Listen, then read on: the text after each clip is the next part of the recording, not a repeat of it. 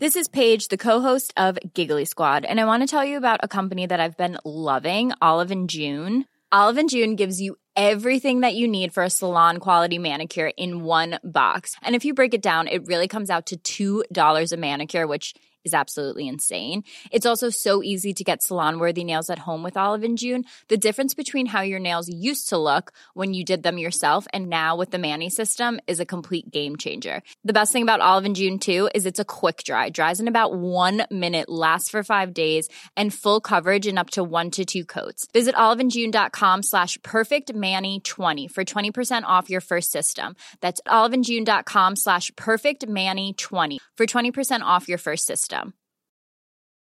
There's never been a faster or easier way to start your weight loss journey than with PlushCare. PlushCare accepts most insurance plans and gives you online access to board-certified physicians who can prescribe FDA-approved weight loss medications like Wigovi and Zepbound for those who qualify. Take charge of your health and speak with a board-certified physician about a weight loss plan that's right for you. Get started today at plushcare.com slash weight loss. That's plushcare.com slash weight loss. plushcare.com slash weight loss.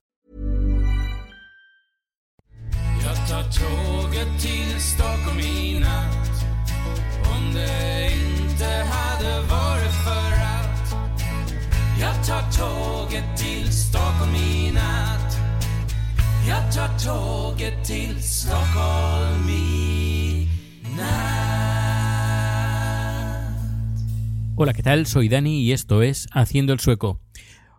Hoy hace como un par de días que no grabo y es que, como sabéis, estoy con el tema de, buscar un apartamento para comprar. Hay gente que me ha dicho que es más difícil de lo que parece, pero bueno, yo mañana tengo que visitar tres apartamentos y esperemos que tenga un poco de suerte. Así que deseádmela porque creo que la voy a necesitar. Em, tengo que hacer algunas estratagemas así un poquito complicadas para que me salga toda, todo el tema bien. Es el primer apartamento que compro, así que no estoy acostumbrado a, este tema. Lo que me han estado diciendo que, por ejemplo, eh, necesito un papel del banco conforme el banco es capaz de darte tan tal cantidad de dinero máxima y con este papel, pues tú cuando dices eh, ves el apartamento y dices me gusta, entregas ese papel y ellos ya se ponen en contacto con el banco y ya tú te despreocupas porque ya el banco te da la garantía de que eh, el banco le da la garantía al vendedor conforme tienes ese dinero disponible y que eh, bueno cuando tú entregas ese papel le estás dando el poder para que para vender la, la casa eh, o tú comprarla. Pero bueno ya os iré contando a medida que vaya sucediendo eh, toda, todo este todo este tema. Pero ya os digo que la cosa está bastante difícil porque el- hay un tema que no me gusta nada, que es el tema de la subasta. Porque cuando eh, hay que comprar, se compra de segunda mano, no de primera mano, porque los precios de primera mano, cuando tú lo compras, el precio está fijo, cuando es nuevo, el edificio es nuevo, el precio no se mueve. Pero cuando es de segunda mano, como si hay varios compradores, pues a ver quién hace la oferta más grande. Y estuve viendo varios pisos que los precios pueden subir hasta el doble, es decir, puedes salir por un millón de coronas y ah, el precio de salida y luego el precio de, compra al final se hace por casi dos millones de, de coronas o superando a veces el doble. Así que yo tengo un tope bastante bajo porque ya, ya os digo, es mi primera vivienda, ya me han dicho que la primera vivienda en Suecia es bastante complicado, pero que bueno, solo, solo eso, deseadme suerte, por favor. Bueno, os voy a hablar de un tema también relacionado con la economía eh, y es el tema de la crisis en los baños. Y es que cuando estuve en España, que empecé a vivir el tema de la crisis económica, eh, si os disteis cuenta, eh, se podía, se reflejaba en los baños públicos. Si, ah, bueno, ahora hace tiempo que no visito España, así que ahora no sé cómo está. Pero comparando con lo que lo que había en España, lo que me encontré en mis viajes, últimos viajes a España, comparado con los baños públicos de aquí, pues hay bastante diferencia. No sé si os acordáis que cuando ibais al baño, pues eh, a ve- a veces, en depende de qué sitios, pues tenías agua caliente y agua fría. Luego, aparte, siempre había jabón, había papel, eh, incluso para proteger el baño, para sentarte también. Luego, ¿qué más?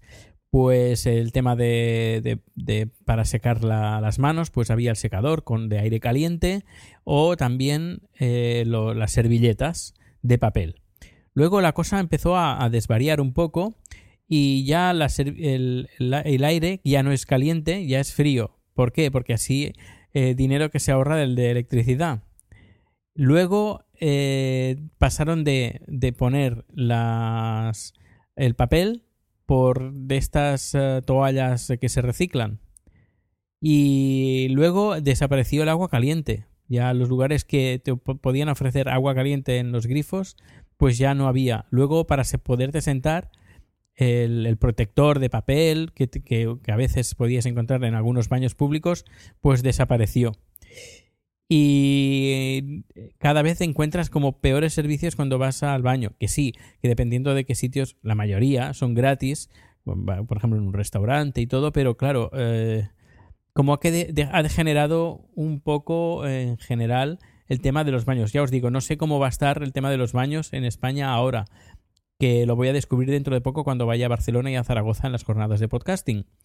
Pero eh, comparando con aquí, con Suecia, lo curioso es, y hay gente que me lo ha dicho, me dice, pero Dani, pero ¿y esto de, de, de mal, mal- malgastar el espacio? Yo por, dice, no, porque los baños individuales, el, que tú te cierras, ese baño está provisto ya de todo, no solo de la taza, para poderte sentar y hacer tus necesidades, sino también eh, hay un, un- está el grifo para poderte limpiar, eh, jabón, eh, agua caliente, agua fría y servilletas de papel, la mayoría. Casi hay poco aire aquí. Hay poco- el aire como que no, no, no está muy utilizado.